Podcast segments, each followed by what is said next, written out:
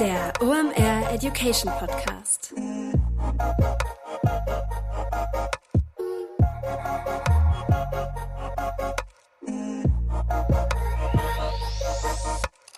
Es ist mal wieder Montag, Zeit für eine neue Folge OMR Education. Mein Name ist Rolf Fährmann, ich bin der Chefredakteur der OMR Reports. Heute geht es um das Thema Retail Media. Zu Gast ist Tim Nedden, Co-Founder und Managing Director von Front Row Germany. Ich kann heute mal vorwegnehmen, ich habe heute richtig viel gelernt. Retail, Media hatte ich so auf dem Radar, mich aber noch nicht so wirklich damit beschäftigt. Grund genug, mal so ein Onboarding zu machen, denn ich denke mir, da bin ich in guter Gesellschaft, also mit dem einen oder der anderen von euch da draußen. Und ich bin begeistert, muss ich sagen. Richtig spannende Werbeform, mit der man richtig viel anstellen kann. Mir fällt auch wenig ein, was so nah am Purchase, also an der Conversion und ich kaufe jetzt mal dein Produkt dran sein kann, wie gut gemachte Retail-Media-Maßnahmen. Also, deshalb heute keine großartig lange Vorrede, das muss reichen. Lehnt euch zurück, rückt eure AirPods zurecht und dann viel Spaß mit dem Thema Retail Media und Tim Netten.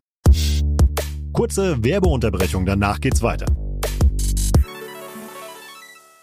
Heute mit dabei Pipedrive, neues Jahr, neue Ziele und vor allem wenn du im Bereich Sales arbeitest, egal ob in einem großen oder kleinen Unternehmen, hast du sehr konkrete Sales-Ziele, die du erreichen sollst und vor allem auch möchtest. Ein strategischer Vorteil ist es dabei, wenn du den Überblick behalten kannst und dafür brauchst du das passende CRM und das ist Pipedrive. Pipedrive ist mehr als nur eine stumpfe Pipeline. Pipedrive bündelt nämlich alle relevanten Informationen zu einem Kunden für dich. Darin findest du sämtliche Vertriebsaktivitäten und Gespräche und vor allem verpasst du auch so keine Nachfassaktion und steigerst so signifikant signifikant deine Abschlusschance. Wir benutzen das hier bei OMR selber und es ist wirklich richtig einfach zu bedienen und sich darin zurechtzufinden und ein richtig tolles Tool. Also jetzt einfach mal pipedrive.com aufrufen und sicher dir da deine 14-tägige kostenlose Testversion und erreiche so viel einfacher deine Ziele für 2024.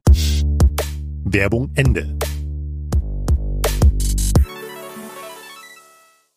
Moin Tim, schön, dass du da bist. Hallo Rolf, vielen Dank für die Einladung. In guter alter OMR Education Tradition, wer bist du, was machst du da und warum ist eine saugute Idee, mit dir über das Thema Retail Media zu sprechen? Ja, wie du schon gesagt hast, ich bin Tim, ich bin einer der Mitgründer von Fink 3, der Fink 3 Gruppe. Wir haben uns vor zwei Jahren zusammengeschlossen mit einem US-Partner, haben äh, Sommer letzten Jahres uns dann umbenannt von Fink 3 in Front Row. Und bei Front Row verstehen wir uns als Commerce Catalyst, das heißt, wir unterstützen Brands beim Wachstum über jegliche Sales- und Marketingkanäle, alles mit einem ganz starken E-Commerce-Fokus. Und insofern ist äh, Retail Media ein, eine Disziplin, die, mit der wir uns schon seit fünf fünf Jahren auseinandersetzen mit Amazon äh, Advertising, was im Endeffekt im weiteren Sinne auch Retail Media ist, schon deutlich länger. Und äh, von daher bringe ich, glaube ich, viel Erfahrung aus der Branche mit. Da bin ich mir sicher. Lass uns mal direkt reinstarten. Für alle äh, Unwissenden wie mich, was ist Retail Media eigentlich? Retail Media im engeren Sinne betrifft erstmal alle Werbemöglichkeiten, die man auf Retail-Plattformen hat. So, jetzt sage ich im engeren Sinne, weil im weiteren Sinne kann man das deutlich weiter dehnen. Man kann also auch über Offsite Retail Media sprechen, wo man die Shopper-Daten, Nutzerdaten verwendet, um Leute auch abseits der Retail-Plattform zu erreichen. Ähm, und wenn man es noch weiter dehnen möchte, kann man auch ähm, offline äh, dazu zählen. Das sind im Endeffekt alles Platzierungen, die im stationären Geschäft stattfinden. Also in den Filialen am Ende des Tages. Zum Beispiel oder auf den Lieferwagen von äh, Rewe und Co. Also um das nochmal rauszuarbeiten, altes Retail Media, das, wo irgendjemand speziell im E-Commerce-Umfeld seine Eigenreichweite anbietet, auf der ich Werbung machen kann. Ganz genau. Und das ist eigentlich auch die Besonderheit von Retail Media. Bei Retail Media ist es so, dass Sales und äh, Mediakanal in der Regel dasselbe sind. Und das ist eben auch eine der großen Stärken von Retail Media im Vergleich zu anderen Werbekanälen. Da drängt sich schon direkt eine Frage auf. Kann, ich dann nur irgendwie, also macht es Sinn, da andere Produkte zu bewerben in dem Kanal Retail Media, als zum Beispiel, ich mache das im Modebereich beispielsweise, kann ich da auch Bohrmaschinen verkaufen oder würdest du sagen, ganz dumme Idee? Vielleicht nicht die allerbeste Idee, aber auch keine ja. ganz dumme Idee, weil grundsätzlich ist das möglich. Also man spricht immer von Endemic und Non-Endemic-Kampagnen. Ja. Und Endemic-Kampagnen sind äh, welche, bei denen die Produkte auf den Retail-Kanälen auch selber verkauft werden. Und bei Non-Endemic hm. sind es eben Produkte oder Services, die auf dem Retailer selber nicht hm. verkauft werden. Und das könnte zum Beispiel auch Versicherungen sein oder Autos, wobei Autos ja mittlerweile auch im E-Commerce über Retail-Kanäle verkauft werden. Mhm. Also das ist durchaus möglich und da nutzt man dann eben die äh, Shopper-Daten als gute Targeting-Grundlage, um die Leute zu erreichen, um sie dann aber auf externe Landingpages zu führen. Mhm. Und also Endemic wäre dann sowas wie, ich glaube, das hatte Tarek schon mal erzählt, wie gesagt, er mal das zum Beispiel Levi's Ads auf About You schaltet, damit Leute Levi's Produkte da kaufen. Genau, richtig. So, das sind dann die Endemic-Kampagnen, wo die Produkte tatsächlich dann auch auf der Plattform direkt gekauft werden können. Das heißt, der Path to Purchase ist ja in der Regel sehr kurz und mhm. damit hat man hohe äh, Wahrscheinlichkeiten auf eine Conversion. Ich bin ja schon munter vorgeprescht, jetzt lass uns mal Stück für Stück auseinandernehmen. Welche Vorteile bietet Retail Media denn eigentlich gegenüber äh, anderen Kanälen? Du hast eben schon gesagt, so der Kunde ist ja schon im Shopping-Modus irgendwie und deshalb ist die Conversion näher. Ja, absolut. Also für Werbetreibende ist es eben so, dass man sehr wir sprechen immer von close to purchase ist, also wirklich nah an dem äh, Punkt, an dem der Kunde dann auch kauft, weil der Retailer erstmal selber ist ja wie ein Vorfilter. Wenn ich jemanden erreiche, der gerade auf der Retail-Plattform ist, hat er in der Regel die Intention zu kaufen. Das heißt, er ist in dem Mode, in der Modus dafür und deshalb hat man auch eine höhere Conversion-Wahrscheinlichkeit. Ähm, und er ist dann gezielt in einer Situation, wo er sich entweder schon für ein Produkt entschieden hat, das kann sein, aber häufig ja auch noch in der Orientierungsphase. Und dann kann ich natürlich über Media-Touchpoints über Mediakampagnen stark diese Entscheidungsfindung beim Nutzer mit äh, beeinflussen. Ja ein bisschen ähnlich wie bei Amazon, oder? Das ist sogar genauso wie bei Amazon, weil Retail Media ähm, umfasst im Endeffekt auch das Amazon Advertising. Auch ja. Amazon Advertising ist Retail Media. Äh, häufig wird es in der Diskussion aber etwas ausgeklammert, weil Retail Media sonst komplett von Amazon aktuell noch dominiert würde. Wobei wir aber sehen, dass der Trend dort äh, deutlich in wesentlich breitere Landschaft geht, also deutlich breiteres Wachstum abseits von Amazon. Mhm. Welche Werbeform an sich gibt es denn so im Bereich Retail Media?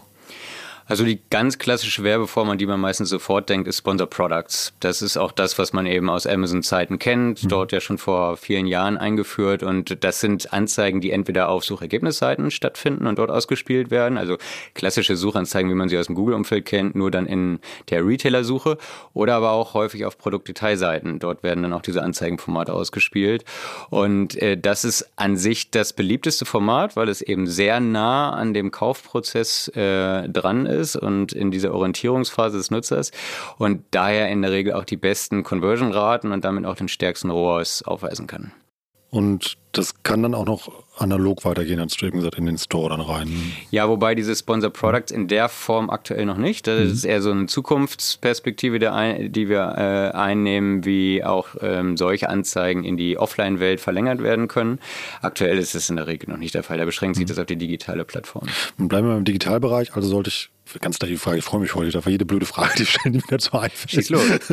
Ähm, das macht dann ja nur Sinn, irgendwie äh, dieses Werbemittel zu benutzen auf Marktplätzen oder irgendwie auf Plattformen, wo ich eh gelistet bin, oder? Das Sponsor Products Format auf jeden Fall. Ja. Das kann man eben ganz nah am Point of Purchase nutzen, aber man kann damit den Sales Funnel auch hochwandern, je mhm. nachdem, was ich für ein Targeting anlege. Nicht? Wenn ich mhm. zum Beispiel auf generische Suchbegriffe gehe und je generischer die sind, desto höher ist ja meine Unsicherheit, ob der Nutzer, wenn der meine Anzeige sieht, dann die, das Produkt auch tatsächlich kauft. Deshalb, ich wandere dann eigentlich schon so in diesen Consideration-Bereich im Sales Funnel ja. und ich kann sogar auch in so einen Awareness-Bereich vorstoßen. Aber in der Regel wechselt man dann eigentlich auf ein anderes Format und da ist man im Display-Bereich, also im Programmatic Display-Bereich. Den kann man auch wieder unterscheiden On-Site und Off-Site. On-Site ist neben Sponsor Products dann eigentlich der zweite Kanal, der bei Retail Media aktiviert wird. Das sind dann Display-Anzeigen, bei wenigen äh, Retailern auch Videokampagnen, die On-Site laufen. Meistens ist das Videoinventar nicht besonders üppig, deshalb beschränkt sich das dann auf Display-Kampagnen. Mhm.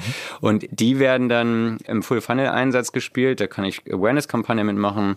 Im oberen Funnel-Bereich, Consideration-Kampagnen im mittleren. Ich kann aber, und da geht es dann über Sponsor Products zum Beispiel auch hinaus, Retargeting-Kampagnen damit machen, um Leute wieder zu reaktivieren. Das ist besonders interessant, wenn ich in Kategorien unterwegs bin, äh, wie Fast-Moving Consumer Goods, äh, FMCG, wo ich häufige Käufe äh, brauche, damit ein Kunde für mich auch profitabel wird. Oder aber auch, wo ich längere Entscheidungszyklen habe, wo die Leute mit dem Erstkontakt des Produktes äh, häufig noch gar nicht kaufen. Das ist dann bei komplexeren Produkten der Fall oder bei teureren Produkten. Und dort kann ich mit diesen Retargeting Optionen im Programmatic-Bereich die Leute auf der Seite retargeten, wenn sie das nächste Mal oder im gleichen, in der gleichen Journey noch unterwegs sind. Oder aber, und das ist dann der dritte, die dritte Facette, ich kann das auch offsite tun. Also ich kann auf Basis der Shopper-Daten, des Suchverhaltens, des Browsing-Verhaltens auf der Retailer-Plattform Leute dann abseits des Retailers selber nochmal ansprechen, um sie zurückzuführen auf meine Produktseite, um dann den Kauf zu realisieren. Das sind diese klassischen Banner, die mir hinterherlaufen, wo dann rein zufälligerweise die Produkte drin sind, die ich mir vorher angeguckt habe. Zufälligerweise ist das genau so und äh, je besser die Datenqualität des Retailers ist, desto exakter kann man diese Kampagnen aussteuern. Ja, funktioniert das eigentlich nur, wenn der Kunde eingeloggt ist? Nein, das funktioniert nicht nur, wenn der Kunde mhm. eingeloggt ist, aber das ist, damit sprichst du einen großen Vorteil von Retail Media im mhm. Vergleich nochmal zu anderen Werbekanälen an, in einer cookie-less World, die äh, äh, ja nicht mehr nur am Horizont ist, sondern immer äh, stärker um uns greift ähm, äh, spielen Retail-Media-Daten eine große Rolle, weil es eben First-Party-Daten beim Nutzer sind. Das heißt, also, gerade wenn ich im On-Site-Bereich unterwegs sind, äh, sind die Leute ja dann ohnehin eingeloggt und ich kann die Leute exakt identifizieren. Also mhm. ich weiß nicht nur, dass das ein Nutzer ist, der ein Interesse für ein bestimmtes Produkt hat, sondern ich weiß, was er sonst für ein Shopping-Verhalten hat, ich weiß, was er für Warenkorbwerte hat, ich weiß, was er für Payment-Methoden nutzt und so weiter und kann daraus natürlich dann wieder Ableitung für mein Targeting ziehen. Mhm. Um gerade mal zusammenzufassen, ob ich alles richtig mitgeschnitten habe. Weil zum einen kann ich ja mal die mir äh, Awareness erzeugen, beispielsweise über große Banner, die halt eine Stimmung erzeugen oder mal auf meine Brand eben halt hinweisen. Dann kann ich mit Sponsored Products arbeiten oder Produktempfehlungen auf der Seite oder durch Retargeting kann ähm, ich den Nutzer weiterverfolgen auf weiteren Websites, eben halt wohin geht und ihm dann die Produktempfehlung wieder ausspielen. Genau, absolut. Und was man äh, zum, um das Ganze komplett zu machen, auch noch erwähnen kann, ist so klassisches Display Sponsoring. Das sind eigentlich so die ganz frühen Phasen des Retail Media. Ist das, wenn so ein Homepage Takeover ist oder ein Category Sponsoring, wo dann ähm, Display, sehr aufmerksamkeitsstarke Display-Varianten in diesen Umfeldern stehen. Das ist also kontextuelles Targeting. Ja. Äh, die sind gerade bei so Peak-Events, also rund um Black Friday, Cyber Monday oder so speziellen Brand Days, äh, ist das häufig äh, immer noch ein gebuchtes, gebuchte Werbeoption ähm, kann ja so als Flankierung gerade im Awareness-Bereich sinnvoll sein, ist aber meistens sehr kostenintensiv und kann eben nicht so exakt ausgesteuert werden wie äh, andere Sponsor Products oder ähm, DSP-Kampagnen. Du hast eben über Targeting-Möglichkeiten bei Retail Media gesprochen. Welche gibt es da? Das hängt von dem jeweiligen Kanal ab. Also wenn wir beim Sponsor Products Bereich bleiben, ähm, würde man klassischerweise davon ausgehen, dass das Keyword-Targeting ist. Das ist nicht zwingend so im Moment im Retail-Media-Umfeld, weil das hängt an zwei Dingen. Es hängt auf der einen Seite äh, an der Software, die ein Retailer einsetzt. Äh, es gibt dort äh, eine ganze Handvoll von Third-Party-Software-Providern, die es den Retailern ermöglichen, solche sehr reifen Ad-Produkte überhaupt anbieten zu können. Das ist ein Criteo, das ist ein Citrus Ad, äh, das ist ein früher mal Promote IQ, heute Microsoft Retail Media, aber auch deutsche Anbieter wie Retail Media Tools spielen dort eine Rolle. Und ähm, diese Tools bieten unterschiedliche Targeting-Philosophien und damit auch Optionen an. Also teilweise war es so, dass Toolanbieter zum Beispiel nur Category Targeting ermöglicht haben, auch im Sponsor Products Umfeld, weil die Philosophie so war, es muss so einfach wie möglich sein, weil diese Kampagnen steuert eigentlich gar nicht der Marketeer, sondern der Key Account Manager, der, der Sales Manager. Ähm, aber diese Tools haben sich jetzt in der Regel eigentlich alle in so ein klassisches Keyword Targeting weiterentwickelt, immer noch mit unterschiedlichen Spielarten und Nuancen, aber damit hätte man die Möglichkeit, äh, äh, Nutzer zu targeten auf Basis ihres Suchverhaltens, also Keywords, die sie eingeben, auf Basis ihres Browsing-Verhaltens, also welche Produkte sie sich angucken oder aber auch in welcher Kategorie sie unterwegs sind. Und dann muss man immer noch die Seite des Retailers beachten, weil die können diese Tools entsprechend nach ihren Vorlieben konfigurieren. Dann gibt es zum Beispiel die Möglichkeit, bei Retailer A, dass ich Brand-Keywords äh, von meiner eigenen Brand belegen kann, aber keine Brand-Keywords meines Wettbewerbers, weil der Retailer das in den Features unterbindet. Ähm, bei anderen Retailern ist es dann wieder möglich. Also deshalb muss man immer beides betrachten. Was ist die Software, was bringt die mit und was lässt der Retailer zu? Also dann wären so die einfachsten Sachen, ähm, also der Kunde ist ja eingeloggt, das ist ja super. Ich bleib mal beim Modebeispiel, weil es am einfachsten ist. Ähm, ich würde auf diese Modeseite gehen, klick auf Hosen ähm, und dann würde er mir aufgrund meines Kaufverhaltens wahrscheinlich Jeans als erstes ausspielen von der bevorzugten Marke, die ich kaufe, wenn das so wäre. Genau, wenn dein, dein Kaufverhalten aus der Vergangenheit dann äh, berücksichtigt würde, weil du eingeloggt bist, dann ist das der Fall, ja. Jetzt muss man an der Stelle aber auch noch betonen, dadurch, dass es Third-Party-Software ist, mhm. die äh, eingeführt wird, lässt die, äh, kann man die sehr einfach einführen. Dann ist das wirklich einfach nur das aktuelle Suchverhalten eines Nutzers. Oder man berücksichtigt halt die Kundenhistorie. Und dann muss eben Sync mit den Kundenprofilen des Retailers stattfinden. Und deshalb gibt es da, ich sag mal, unterschiedliche Reifegrade, äh, wie die Tools bei Retailern eingeführt sind. Lass uns doch jetzt schon mal ein bisschen über Preise sprechen. Das interessiert mich nämlich in dem, in dem Zusammenhang. Ist das eine teure oder eine günstige Werbeform? Lass mich so beantworten, es ist eine risikoarme Werbeinvestition. Nicht? Dadurch, dass man halt so nah an dem Point of Purchase ist, mhm. hast du eben eine hohe Conversion-Wahrscheinlichkeit. Und du hast niedrige Streuverluste und ähm, kannst sehr gut halt die, den Effekt deiner Maßnahmen messen und dementsprechend auch genau aussteuern. Wenn du jetzt ähm, das Ganze auf einer Ebene eines CPCs oder eines ECPMs, also TKPs vergleichst, kann es durchaus teurer sein als andere Kanäle, aber wenn man es dann eben weiter auf einer KPI-Ebene in Richtung ROAS beispielsweise vergleicht, mhm. haben Retail-Media-Anbieter häufig ähm, äh, sehr starke ROAS-KPIs, äh, die sie vorweisen können. Gibt es beide Möglichkeiten, dass es abgerechnet wird, äh, also auf TKP und CPC? Ja, es hängt auch da wieder am Werbeformat, am Werbekanal. Also Sponsor Products wird in der Regel CPC äh, abgerechnet und äh, der, bei den Display-Videokampagnen ist es in der Regel auf CPM-Basis. Und ähm, äh, ja, aber beides lässt sich natürlich am Ende trotzdem auf dem ROAS runterbrechen. Mhm. Ob ROAS dann immer die richtige Kennzahl ist, muss man davon abhängig machen, auf welcher Funnel-Ebene erreiche ich denn jetzt eigentlich den Nutzer. Wenn ich oben im Funnel unterwegs bin, dann sollte ich die Kampagne nicht mit dem Direct ROAS als Erfolg bemessen, weil da wird sie äh, nicht so stark sein. Aber, und äh, das äh, ist ein weiterer großer Vorteil von Retail Media, ich habe sogenannte Closed Loop Measurement Systeme. Ich kann ja alle Touchpoints mit dem Nutzer im Retailer-Umfeld prinzipiell messen. Bei weitem nicht jeder Retailer ist dazu aktuell in der Lage, aber da kann man so ein bisschen auf Amazon schielen, weil die den Weg dort vorgeben mit der Amazon Marketing Cloud. Äh, da wird es auch bei den Retailern hingehen und damit kann ich dann eben zum Beispiel auch direkt messen, was ist denn eigentlich der, der, der, der Anteil, der Impact meiner Upper Funnel Kampagnen, sei es Video, sei es Display, auf meinen späteren Kauf, ohne dass das dann der Direct ROAS ist, weil ich das über eine Attribution, die abseits dieser Last Touch Attribution ist, trotzdem messen kann. Und äh, das ist natürlich extrem attraktiv, weil diese Messbarkeit ist natürlich bei Kanälen äh, abseits Retail Medias sehr viel schwieriger, weil ich da immer den Kanalbruch habe. Und hier sehe ich dann, wie oft hm, der Kunde ein Werbemittel von mir überhaupt gesehen hat unterwegs, bis er dann am Ende gekauft hat. Genau, ich kann zum Beispiel damit dann verknüpfen, äh, jemand, der diese Videokampagne gesehen hat und später noch ein Search, also ein Sponsor Products mhm. äh, Touchpoint hatte, der dort meine Kampagne gesehen oder geklickt hat, der hat später ähm, äh, das Produkt äh, mit dieser Conversion-Rate gekauft und hat am Ende diesen ROAS erzählt, auf dieser Kohorte an Nutzern. Also mhm. man spricht ja nicht über Einzelnutzer, sondern das sind dann immer Gruppen an Nutzern und dementsprechend kann man darüber dann ähm, analysieren, dass auch diese Upper Funnel Kampagnen einen relevanten Beitrag auf den späteren Sale haben. Aber wie gesagt, das ist jetzt im Moment noch nicht der Standard in der hiesigen Retail Media Landschaft, aber da wird definitiv die Reise hingehen. Ähm, bei Amazon ist da schon sozusagen der Blick in die Zukunft möglich, weil da geht das über die AMC bereits.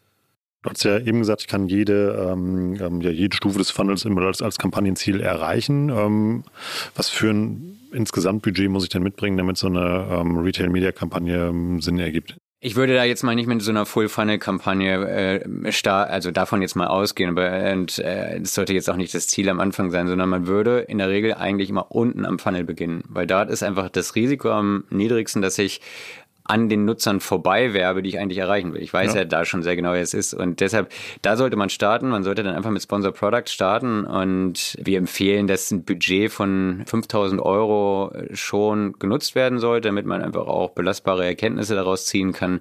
Äh, klar, der Vorteil ist, dass viele dieser Sponsor Product Optionen auf Retailern ja im Self-Service stattfinden. Das mhm. heißt, man hat eine komplette Steuerungshoheit. Man kann die Kampagnen auch vorher abbrechen, wenn man merkt, das äh, läuft doch extrem anders, als man sich das erhofft hat. Insofern ist das Risiko sehr begrenzt. Ne? Aber mit 5000 Euro sollte man so einen ersten Test aufziehen. Ist ja in der Werbewelt auch noch überschaubar, also für Testcase, ja. Ja. Und wie gesagt, das ist, betrifft dann auch alle anderen Retail-Aktivitäten, wenn ich dann den Funnel hochwandere. Ich kann halt immer sehr über die Self-Service-Tools das sehr leicht testen. Ich kann sehen, äh, funktionieren meine Hypothesen da, äh, kann ich das dann auch skalieren. Und äh, insofern ist das Risiko eben dort sehr gut steuerbar. Und ähm, das äh, ja, ist gerade auch im Vergleich zu ähm, Aktivitäten, die man über äh, Kanäle hat, wo man eben nicht diese Self-Service-Optionen hat, äh, nochmal ein zusätzlicher Vorteil. Zumal, korrigiere mich da gerne, wenn ich es richtig verstehe, ist ja auch bei einem Sponsored Product eine Werbemittelerstellung gar nicht nötig, weil ich ja eh gelistet bin auf der Plattform. Richtig. Also Kreation findet da eigentlich kaum statt, ja. weil in der Regel wählt man einfach die Produkte aus, die beworben werden sollen und das Retail Media Tool, das der Retailer einsetzt, zieht das Produkt dann in das Format, also in das Werbeformat, Creative-Format direkt rein. Es ist halt sehr nativ eingebettet in das Umfeld und das trägt natürlich auch dazu bei, dass es hohe Klickraten erzeugt. Habe ich jetzt in der Theorie verstanden? Ja, das ist schon mal super, dass ein bisschen weitermachen. Für welche Branchen ist das denn was? Also Mode habe ich jetzt schon mehrfach einmal reingeworfen, hast du mal gesagt. Welche Branchen bieten sich dafür noch an? Lässt sich eigentlich nicht wirklich abgrenzen, für welche Branchen es nicht geeignet ist. Also wir haben vorhin ja über Endemic und Non-Endemic gesprochen. Also grundsätzlich kann man sagen, für alle Branchen, äh, die auf E-Commerce-Plattformen ihre Produkte verkaufen, ist Retail Media relevant. Jetzt kann man noch mal ein bisschen differenzieren und sagen, okay, je höher eigentlich der Preispunkt eines Produktes ist, desto stärker wird wahrscheinlich der Hebel von Retail Media sein, weil ich mehr Gestaltungsmöglichkeiten habe. Wenn ich jetzt sehr kleinpreisige Produkte verkaufe, wird es halt schwierig, den mit dem Erstkauf den Nutzer direkt profitabel zu bekommen, sondern da geht es dann über wiederholte Käufe. Und auch das ist abbildbar, aber häufig werden da die Daten noch nicht in dem Umfang zur Verfügung gestellt, dass ein Werbetreibender das dann über mehrere wiederholte Käufe auswerten kann. Kurze Werbeunterbrechung, danach geht's weiter.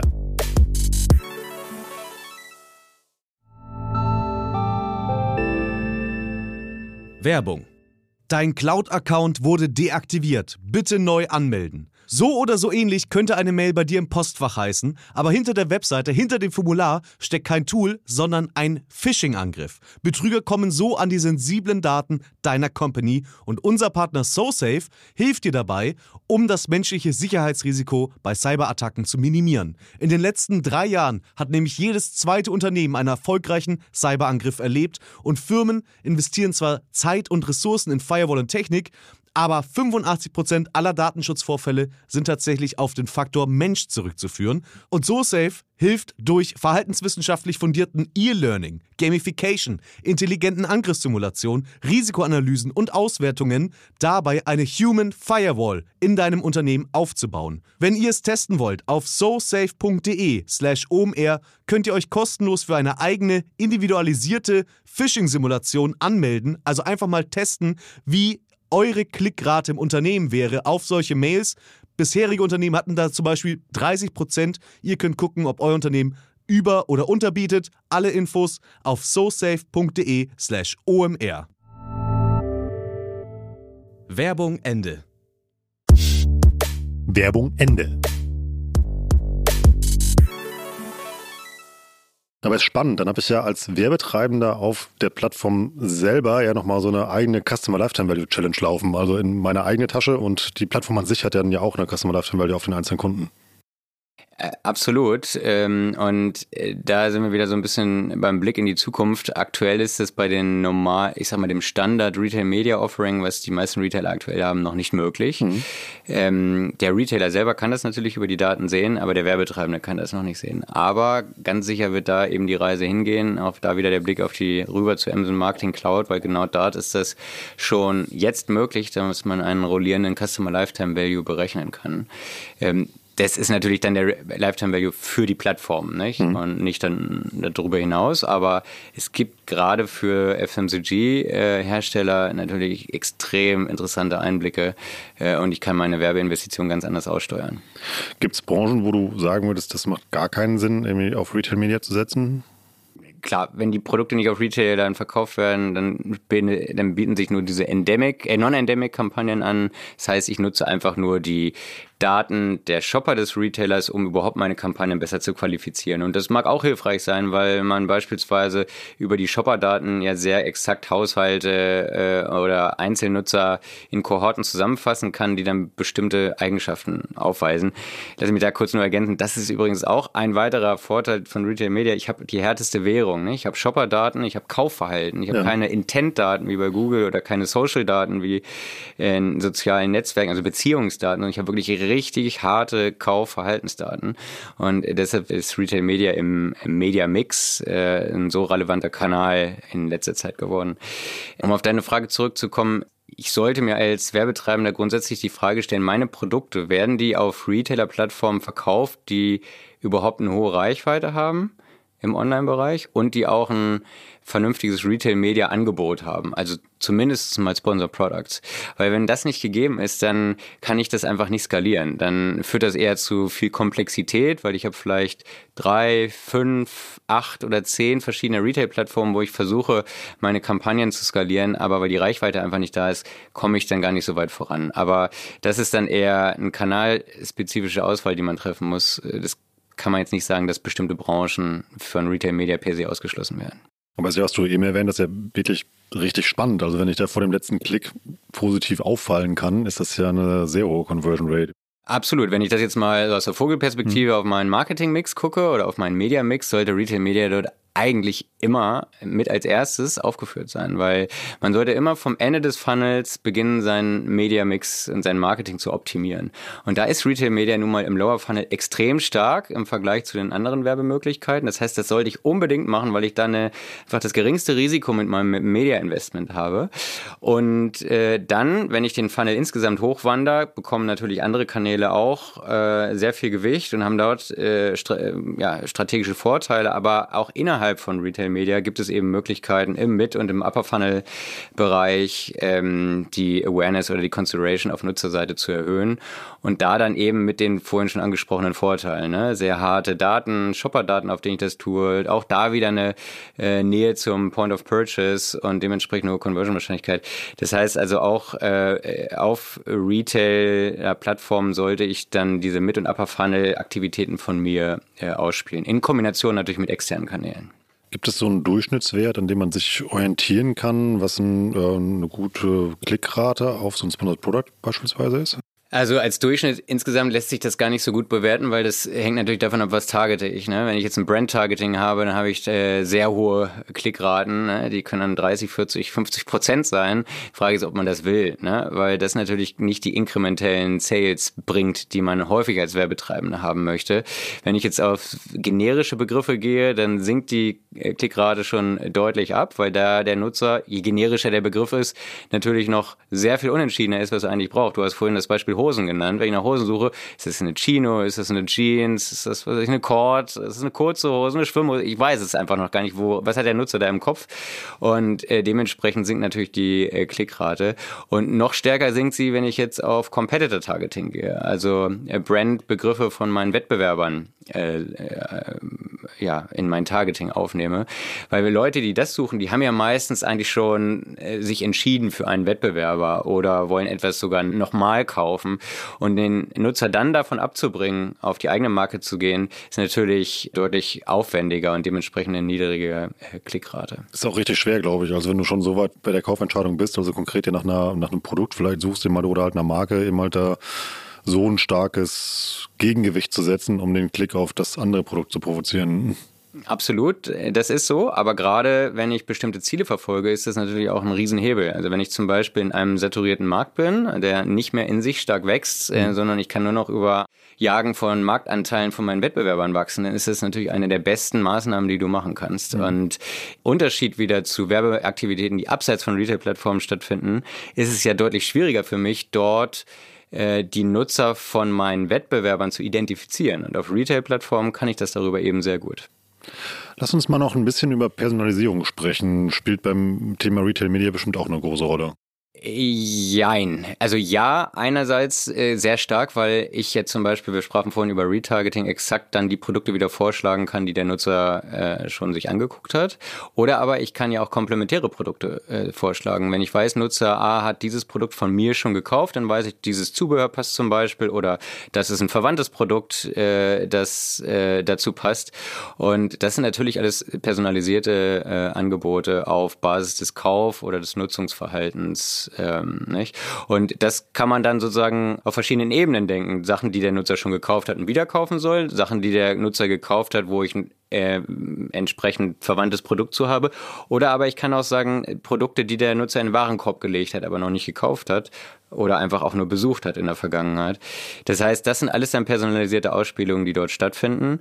Was die Berücksichtigung von, ich sag mal, soziodemografischen Faktoren und ähnliches angeht, das, äh, da gibt es auch Möglichkeiten, dass die Kreation, also die Creatives gerade im Displaybereich dann darauf abgestimmt werden. Also abhängig vom Geschlecht, abhängig vom ähm, äh, ja, soziodemografischen Cluster, in dem der Nutzer liegt, weil sich da rüber dann auch die Klickrate wieder verbessert und äh, häufig dann auch die Conversion-Rate. Aber ähm, das, das, die, die, stärkste Form der Personalisierung ist das, über das wir eben gesprochen haben, also im Sponsor-Products-Bereich oder auch im Retargeting-Bereich. Wie können Einzelhändler ihre eigenen Daten und Kundenwissen nutzen im Bereich Retail Media? Die äh, Einzelhändler, das ist ja sozusagen ihr Wert, auf dem sie mhm. sitzen. Mhm. Dieser Topf an Daten, dass sie genau zuschlüsseln können. Und ähm, auch um da nochmal den Abgleich zu machen zu Social Accounts beispielsweise oder Search Accounts bei Google, dort äh, habe ich natürlich inzwischen auch eine gute ähm, Abgrenzbarkeit des Nutzers, weil es nicht mehr ganz so einfach ist, solche Accounts anzulegen. Aber beim Retailer habe ich die komplette Lieferadresse. Ich weiß also, wo die Leute wohnen. Ich habe dort eine Kreditkarte hinterlegt, ich habe ein Bankkonto hinterlegt. Also die Leute, die da eingeloggt sind, halt sehr hart verifiziert, dass es auch wirklich diese Nutzer sind. Und die Nutzer in der Regel dann eingeloggt sind, wenn sie auf den Retail-Plattformen unterwegs sind, kann ich als Retailer, als, als Einzelhändler natürlich dann genau, was wir schon angesprochen haben, Suchverhalten messen, Kaufverhalten messen, das Bewertungsverhalten des Nutzers messen. All das kann ich dann in die Waagschale legen fürs Targeting. Aber, und das wird uns äh, sicherlich in den nächsten zwei, drei Jahren noch wesentlich stärker beschäftigen, wenn wir dann auch Omnichannel äh, denken. Also nicht nur das äh, Kaufverhalten auf den Online-Retail-Plattformen, sondern auch, was im stationären Geschäft stattfindet. Und das ist aus meiner Sicht auch ein USP, den die äh, Retailer hierzulande dann stark nutzen sollten, um sich dann auch gegenüber großen Plattformen wie Amazon äh, abzugrenzen. Äh, weil das ist genau das, was Werbetreibende suchen. Die wollen ja nicht nur das Kaufverhalten auf einem bestimmten Kanal eines Nutzers kennen, sondern die wollen den Nutzer kanalübergreifend besser verstehen, um ihre Werbebotschaften noch besser aussteuern zu können. Wie funktioniert das? Das haben heutzutage wenig Retailer bislang gelöst. Mhm. Ich kann ein Beispiel aus den USA anbringen. Äh, Walmart ist mhm. schon ziemlich weit. Die ermöglichen das. Hierzulande wird das häufig im ersten Schritt über den Identifier einer ähm, Loyalty Card gemacht. Also wenn Leute an der stationären Kasse dann ihre Kundenkarte vorziehen oder aber die App über den Scanner ziehen, darüber lassen sich natürlich dann auch Nutzer wieder identifizieren und zusammenbringen aus digitalen Käufen und stationären Käufen. Also darüber ist das schon möglich. Ähm, aber es wird im Werbeangebot einfach bei weitem noch nicht so gehebelt oder auch in der Analysierbarkeit dieser Daten für Werbetreibende wird es noch nicht so angeboten, wie es zukünftig sein wird. Du hast eben schon ein paar KPIs genannt, auf die man achten sollte im Bereich Retail Media. Was sind da so die wichtigsten? Im Grunde sind das so klassische KPIs, die man aus anderen Werbeformaten auch kennt und die sich einfach entlang des Sales Funnels verändern. Wenn ich sehr weit unten im Sales Funnel bin, äh, also äh, rund um den Kauf oder Wiederkauf, ist es der ROAS, also Return on Advertising Spend. Dort ähm, spielen dann aber zum Beispiel noch zusätzliche KPIs eine Rolle, sowas wie New to Brand Purchases. Das sind ähm, KPIs, die man eigentlich nur aus dem Retail Media Bereich kennt, weil ich da als Werbetreibender sofort weiß, wie hoch ist denn der Anteil an Neukunden,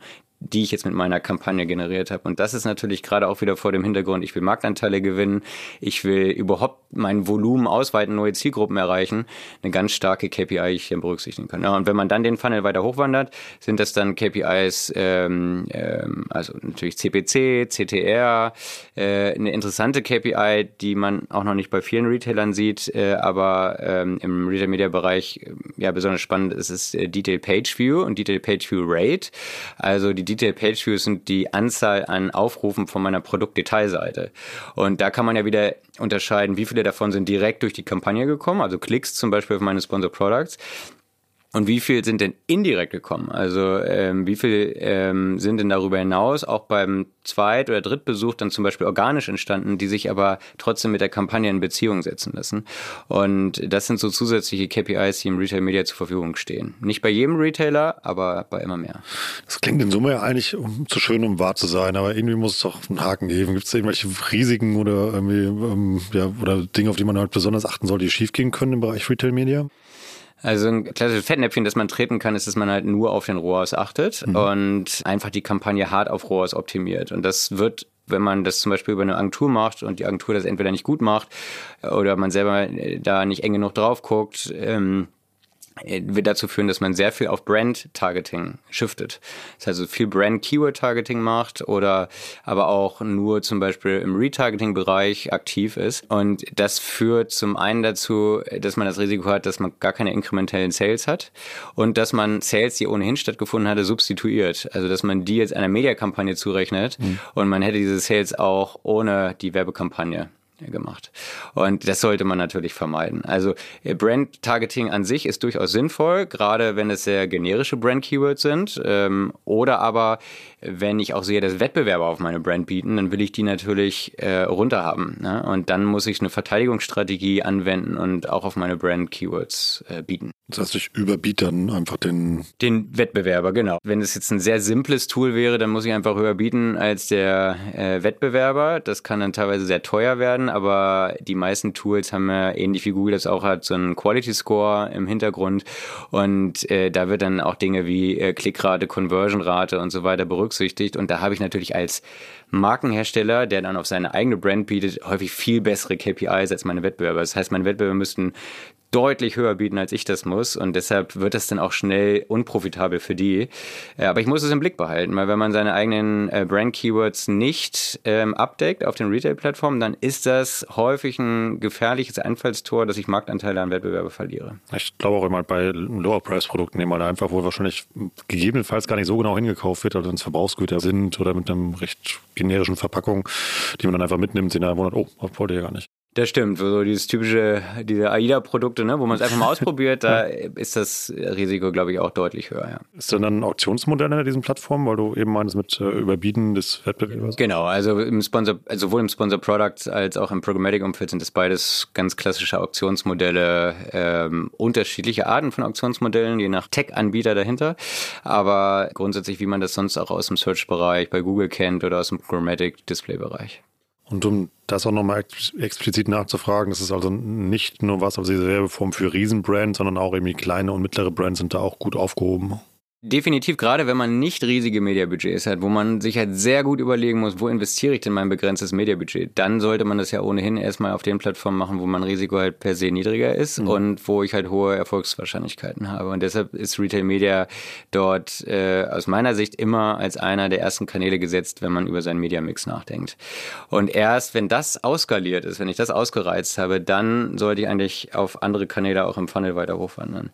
Ähm, Jetzt muss man sagen, wie könnte man das Ganze denn dann angehen? Weil du auch sagst, kleiner Hersteller, wenn ich jetzt ein kleinerer Hersteller bin und meine Produkte sind auf ein, zwei Retail-Plattformen gelistet, die auch eine relevante Reichweite habe und die auch ein Self-Service-Angebot habe, kann ich das auch als kleiner Hersteller durchaus selber steuern, wenn ich jemanden habe, der das kann, der das beherrscht. Im Mittelstand, also mittelgroßen Herstellern, da macht es in der Regel schon Sinn, das mit einer Agentur zusammenzutun, weil äh, man muss eben im Retail-Media-Umfeld diese Besonderheiten jeder einzelnen Plattform kennen. Also wie ist das Attributionsmodell dahinter, wie ist das ähm, Bidding-Modell dahinter, was lässt der Retailer eigentlich zu, nur weil es das gleiche Tool ist, also ich sag mal ein Citrus-Ad, heißt das eben nicht, dass ich die gleichen Möglichkeiten habe.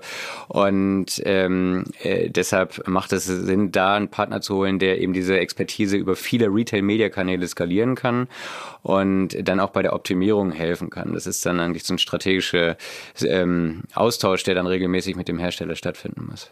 Oder auch, weil du ja sagst, man kann die auch abschalten, wenn sie nicht funktionieren. Das muss ja auch jemand im Blick haben. Äh, auf der einen Seite, sie müssen kontinuierlich gemonitort werden, mhm. damit das eben nicht so ein Fass ohne Boden für mich wird. Und sowas kann schnell passieren, weil ich weiß ja zum Beispiel auch nicht, was der Retailer an Above-the-Line-Marketing-Maßnahmen hat. Also wenn Mediamarkt Saturn einen riesigen TV-Flight hat ähm, und ich bin über den nicht informiert, dann kann das halt sehr schnell sein, dass mir meine Mediakampagne um die Ohren fliegt, wenn ich sie falsch aufgesetzt habe, nämlich mit Open Budget zum Beispiel. Und äh, dann habe ich nachher den Salat, dass ich viel ausgegeben habe, aber mit einer schlechten Performance. Das kann durchaus sein sein. Also ganz klar, je höher das Budget ist, das man zur Verfügung hat und je größer die Ambitionen sind, dass ich also mehrere Retailer bespielen möchte, äh, sollte man sich einen Partner an die Hand holen, der ihn dabei unterstützt. Richtig interessante Werbeformen. Du hast mir aber eben noch gesagt, du hast einen Case dabei, in dem du mal erklären kannst, wie gut das eigentlich funktioniert. Ähm, was habt ihr da gemacht? Ja, also wir haben natürlich das für viele Kunden steuern wir Retail-Media-Kampagnen äh, auf internationalen Retail-Plattformen, weil in der Regel sind die Hersteller dann ja in verschiedenen Ländern unterwegs und das ist auch eine Besonderheit bei Retail-Media, dass häufig, zumindest in Europa, pro Land es unterschiedliche Retailer sind, mit denen man äh, dann zusammenarbeitet. In den USA ist das wie immer deutlich einfacher. Da gibt es dann große Retailer wie Walmart, Target, CVS, äh, Walgreens, die dann über ein sehr großes Pool an Nutzern äh, skalierbar sind. In Europa ist es, wie gesagt, etwas kleinteiliger, aber, und das ist dann wieder das Schöne an Retail Media, es ist eben häufig trotzdem die gleiche Technologie, die dahinter liegt. Und ähm, den Case, den du gerade ansprachst, ist für einen Kunden von uns, Essity, äh, Weltmarktführer im ähm, Hygieneproduktebereich und dort waren wir für die Consumer Goods Sparte in England äh, ähm, unterwegs, um Retail Media zu erschließen.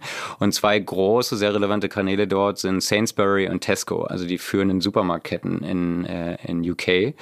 Und ähm, was wir da gesehen haben, als wir das Ganze übernommen haben, ist, dass die digitalen Verkäufe stark den Offline-Verkäufen hinterhergehängt haben. Also der Marktanteil dieser Marken von Essity auf den digitalen Sainsbury und Tesco Plattformen war viel niedriger. Und die Profitabilität der Retail-Media-Kampagnen, die sie damals schon gestartet hatten, ähm, war auch kritisch. Und wir haben dann das komplette Kampagnen-Setup überarbeitet, sind viel granularer äh, reingegangen und äh, haben deshalb äh, eine bessere Aussteuerung gehabt. Weil wir granularer getargetet haben, konnten wir die einzelnen Zielgruppen für die einzelnen Brands viel genauer erschließen und ähm, haben es äh, da dann geschafft, einerseits die Klicks erstmal deutlich zu steigen. Das heißt, wir haben relevantere Kampagnen ausgesteuert an die Zielgruppen Zielgruppen um 45 Prozent. Wir haben äh, den ROAS äh, deutlich gesteigert, äh, über 30 Prozent, obwohl wir das Budget ausgeweitet haben. Und wir konnten die Sales äh, verdoppeln. Und ähm, bei den Sales muss man sagen, da sieht man auch die Stärke von Retail-Plattformen abseits Amazons, weil je nach Produktkategorie sind die anderen Retailer viel relevanter als Amazon. Das ist gerade im Bereich FMCGs das häufig der Fall. Und da ist dann der Hebel über Retail Media auf den jeweiligen Retail-Plattformen ein sehr großer da dann aufzufallen im Endeffekt. Genau, das Potenzial was schon da ist. Also da, wo die Nutzer einfach ihr, wo sie kaufen, was ja ihrem gelernten Kaufverhalten entspricht, mhm. ähm, äh, dieses Potenzial dann auch zu hebeln und ja, aufzufallen über Visibility, aber dann eben auch über die unterschiedlichen Ziele, die ich verfolge. Ne? Marktanteile gewinnen, Wettbewerber in die Schranken weisen, äh, neue Kunden über diesen New-to-Brand-KPI gezielt anzusprechen, äh, um meinen Pool an Kunden zu erweitern. Das das lässt sich über Retail Media dann gut verfolgen. In dem Beispiel war dann jetzt ja Retail Media so der Probenkäse stand neben der Käsetheke, so eben mal dem, bitte kaufen Sie hier. Ja. Richtig, genau. Richtig spannende Werbeform, habe ich eben schon mal gesagt, aber heute richtig viel gelernt. Lass uns mal unsere letzte Kategorie machen, Results to go. Was sind denn so diese drei entscheidenden Fragen, die man sich stellen sollte, um zu entscheiden, ob Retail Media für einen selbst, also für, für die Brand selbst eben halt ein geeigneter Werbekanal ist? Ja, also die erste Frage habe ich eben schon mal kurz angerissen. Retail-Kanäle, in denen meine Produkte verkauft werden, haben die eine relevante Online-Reichweite?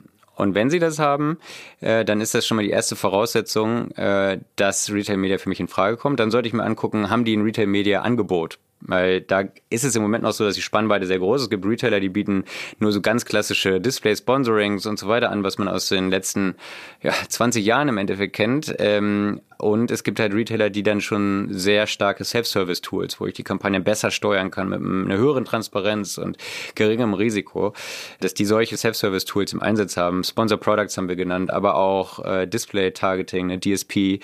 Wenn das der Fall ist, dann sollte ich mir da sozusagen die Schnittmenge suchen. Also die Retailer mit der höchsten Reichweite für meine Produktkategorie mit dem umfangreichsten Retail-Media-Angebot und dann sollte ich eben dort reingehen und meine ersten Retail-Media-Erfahrungen sammeln. Und wie das dann passiert, ob ich das selber mache über Self-Service, wie gesagt, bei kleinen Herstellern kann das so durchaus das Mittel zur Wahl sein, aber eben äh, gerade so ab äh, Mittelstand ist die Empfehlung, das nicht alleine zu tun, weil es eben dann zu komplex wird, ähm, sondern sich da lieber einen Partner an die Seite zu holen. Das war richtig spannend, Tim. Danke, dass du da warst. Ich bin, bin mir sicher, da draußen denken jetzt viele Menschen über Retail Media nach. Und du bist zu Gast in einer unserer Jubiläumsepisoden, denn wir haben gerade die zwei Millionen Plays geknackt. Wow. Deshalb Herzlichen Glückwunsch. Deshalb Dank an euch da draußen fürs Zuhören, für zwei Millionen Mal zuhören vor allem und schön, dass du da warst. Vielen Dank. Vielen Dank, Rolf.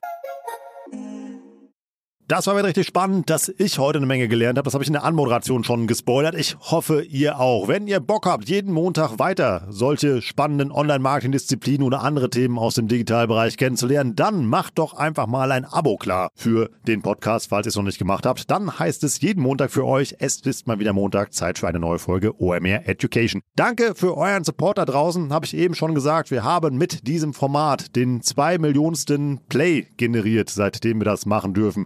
Großer Shoutout an euch da draußen und vielen Dank für euren Support mittlerweile in vier Jahren OMR Education Podcast. Macht richtig Spaß, das für euch hier machen zu dürfen. Deshalb heute mal keine, kein Hinweis in eigener Sache. Danke an euch da draußen an den Airports. Ich bin Rolf. Das war OM Education für heute. Tschüss aus Hamburg. Ciao, ciao.